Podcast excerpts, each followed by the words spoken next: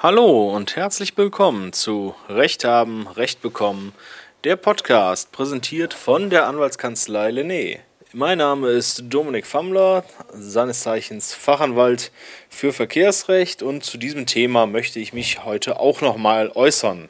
Zunächst möchte ich mich jedoch bedanken. Zunächst für die Geduld äh, seit der letzten Folge, da das jetzt doch leider etwas länger gedauert hat als ursprünglich geplant. Ich gelobe da Besserung. Jedoch auch vor allem für mittlerweile für die mehr als 1000 Male, die ihr euch meine kleinen Beiträge angehört habt. Ich hoffe, dass da jetzt auch noch einiges hinzukommt. Das Thema, über das ich heute sprechen möchte, ist die Fahrerflucht. Oder wie es im Gesetz heißt, das unerlaubte Entfernen vom Unfallort. Denn es gibt zwei Arten von Verfahren aus dem strafrechtlichen Bereich, die ich als Verkehrsrechtler sehr oft auf dem Schreibtisch habe. Das ist zum einen die fahrlässige Körperverletzung. Die geschieht in der Regel halt beim Verkehrsunfall. Und da ist es halt so, sobald sich der Unfallgegner an Nacken fasst, Kopfschmerzen hat, irgendwas, hat man eine fahrlässige Körperverletzung begangen, wenn man den Unfall verursacht hat. Das ist das, was absolut jedem passieren kann. Was aber auch vielen passieren kann und schon passiert ist, ist halt das unerlaubte Entfernen vom Unfallort. Beim Thema Fahrerflucht haben die meisten dann vor Augen äh, Leute, die ein Kind totfahren und einfach weiterfahren. Das ist aber natürlich, Gott sei Dank, die extreme seltene Ausnahme.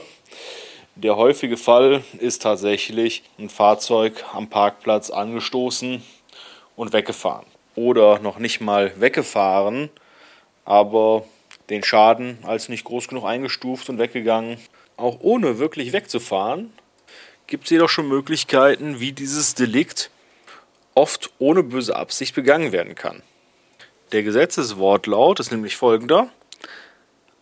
Ein Unfallbeteiligter, der sich nach einem Unfall im Straßenverkehr vom Unfallort entfernt, bevor er zugunsten der anderen Unfallbeteiligten und der Geschädigten die Feststellung seiner Person, seines Fahrzeugs und der Art seiner Beteiligung durch seine Anwesenheit und durch die Angabe, dass er an dem Unfall beteiligt ist, ermöglicht hat, oder eine nach den Umständen angemessene Zeit gewartet hat, ohne dass jemand bereit war, die Feststellung zu treffen, wird mit Freiheitsstrafe bis zu drei Jahren oder mit Geldstrafe bestraft. Und diese Regeln, werden tatsächlich sehr streng ausgelegt. Die häufigste Situation ist der Parkplatzunfall und dort habe ich es schon erlebt, dass jemand, der dann halt sich vom Unfallort entfernt hat und ist ins nächste Schreibwarengeschäft gegangen, hat dort Papier und Stift gekauft, um dem Geschädigten eine Nachricht zu hinterlassen. Der hatte da ein bisschen gebummelt und dann bei der Rückkehr zur Unfallstelle stand dort schon die Polizei und hat auf ihn gewartet und er hatte sich somit unerlaubt vom Unfallort entfernt. Auch habe ich schon erlebt, dass ein Mandant einen schweren Unfall mit einem stehenden Fahrzeug gebaut hat, das er angefahren hatte. Er dann nach Hause fuhr, um seine Unterlagen zu holen, um dann zur Polizei zu fahren. Auch der hat unerlaubt den Unfallort verlassen. Und auch dort gab es dann die Situation, dass die Polizei ihn quasi schon erwartete. In diesen Fällen, wenn jetzt offensichtlich keine böse Absicht dahinter lag, muss das jetzt nicht unbedingt dramatisch enden, sondern gerade wenn man anwaltlich verteidigt wird, kriegt man die Angelegenheiten auch schnell eingestellt mit einer kleinen Geldauflage oder sogar ohne Geldauflage. Das kommt allerdings auch auf die Schadenhöhe an. Denn dramatisch kann das werden, sobald der Schaden am gegnerischen Fahrzeug bei 1300 und drüber liegt. Denn es gibt auch den Paragraph 69 des Strafgesetzbuchs, der die Entziehung der Fahrerlaubnis regelt. Und dieser nennt einige Regelbeispiele, bei denen der Fahrer sich als ungeeignet zum Führen von Fahrzeugen erweist und ihm deswegen die Fahrerlaubnis zu entziehen ist. Und eins der hier genannten Regelbeispiele ist das unerlaubte Entfernen vom Unfallort, bei dem an fremden Sachen bedeutender Schaden entstanden ist. Und diesen bedeutenden Schaden sieht die Rechtsprechung ab einer Grenze von 1300 bis 1500 Euro erreicht. Und wer mal einen Parkschaden hatte, der weiß, wie schnell diese Grenze erreicht ist, gerade wenn halt das andere Auto etwas teurer ist. Wenn man also eine Fahrerflucht begangen hat, bei dem der Schaden über diesen je nach Gericht 1300 bis 1500 Euro liegt, dann kann man davon ausgehen, dass die Fahrerlaubnis weg ist. Diese Regelung wird unter Experten sehr kritisch gesehen und ich sehe das persönlich auch so, denn man muss sich nun mal die anderen Regelbeispiele zur Entziehung der Fahrerlaubnis ansehen. Und da wird dann derjenige, der diesen bedeutenden Schaden von 1500 Euro, was regelmäßig bei jedem tieferen Kratzer an der Tür erreicht sein dürfte, verursacht hat, in einen Topf geschmissen, die verbotene Kraftfahrzeugrennen durchführen, die betrunken am Straßenverkehr teilnehmen oder halt die Fahrerflüchtigen, die wirklich jemanden tötet oder schwer verletzt haben. Es gab wohl auch in der Vergangenheit immer wieder politische Bestrebungen, diesen verursachten Sachschaden da rauszunehmen, ist aber bisher nicht durchgesetzt worden.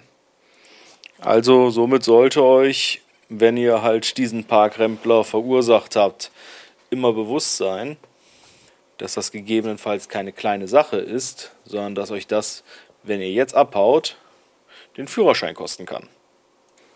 Und daher ist hier der praktische Tipp, wenn ihr sowas bemerkt, nehmt euer Handy und ruft die Polizei, sag ihnen, wo du bist und warte, bis die kommt und gebt dann deine Personalien ab. Für die Regulierung des Unfalls hast du eine Haftpflichtversicherung. Dies schon mal somit der erste Tipp für das Verhalten, wenn man einen Unfall bemerkt hat. Und jetzt kommen wir dann zu dem, wie ihr euch verhalten solltet, wenn dann plötzlich die Polizei bei euch vor der Tür steht und euch mit dem Vorwurf, eine Fahrerflucht begangen zu haben, konfrontiert.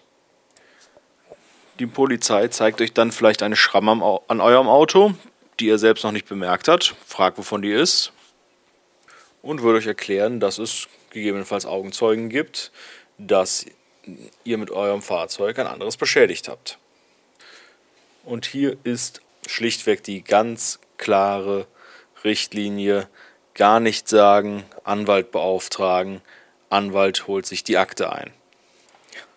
Zwar habt ihr eine Fahrerflucht nur dann begangen, wenn ihr den Unfall tatsächlich bemerkt habt, wenn ihr nun aber plötzlich zu sehr in euren Erinnerungen kramt und dann der Polizei erzählt, ach ja, vor einer halben Stunde habe ich einen kleinen Schlag gehört, aber ich dachte, das wäre nichts, dann kann dieser Vorsatz gegebenenfalls schon angenommen werden. Also schlichtweg gar nicht sagen, Anwalt beauftragen, das übernimmt auch eure Rechtsschutzversicherung, solange nicht am Ende eine Vorsatztat festgestellt wird und dann mit diesem absprechen, wie ihr euch einlasst. Es gibt hier für den Anwalt auch relativ viel Ansatzmöglichkeiten der Verteidigung, wie man euch aus dem Vorwurf rausholt, welche aber gegebenenfalls vorab durch unbedachte Äußerungen torpediert werden könnten und auch gerade die älteren Zuhörer sollten ganz besonders vorsichtig mit ihren Aussagen sein. Denn hier ist es natürlich auch schon passiert, dass jemand erzählt hat, dass er nichts mitbekommen hat, aber er es natürlich nicht ausschließen könnte, weil er ja auch nicht mehr so gut hört. Das kann zwar tatsächlich im Strafverfahren positiv gewertet werden, führt aber mit einer sehr hohen Wahrscheinlichkeit zu einem Schreiben der Fahrerlaubnisbehörde, die dann doch mal genauer nachfragen möchte, wie das denn mit dem Gehör und den allgemeinen Fähigkeiten des Führens von Fahrzeugen noch so weit her ist. Also, wenn die Polizei vor der Tür steht und euch mit sowas konfrontiert, freundlich sein. Natürlich darf sie sich auch das Fahrzeug angucken, aber schlichtweg nichts ohne Anwalt sagen. Das wird euch auch nicht negativ ausgelegt darf es gar nicht werden. So, also ich hoffe, die Botschaft ist klar angekommen. Wenn euch ein Unfall passiert, dann fahrt um Gottes Willen nicht weg, sondern wenn jetzt gerade der Unfallgegner nicht da ist, ruft persönlich die Polizei und macht euch hier nicht aus Angst vor einer höheren Schadenfreiheitsklasse straffällig. Wenn ihr aber dann mit dem Vorwurf konfrontiert werdet, sagt nichts, sondern geht zum Anwalt und lasst den das regeln. Dafür sind die da. Natürlich auch ich, sowie die anderen Anwälte aus unserer Anwaltskanzlei Lené. Und wir hören uns dann wieder bei der nächsten Folge von Recht haben, Recht bekommen, dem Podcast präsentiert von der Anwaltskanzlei Lené. Tschüss!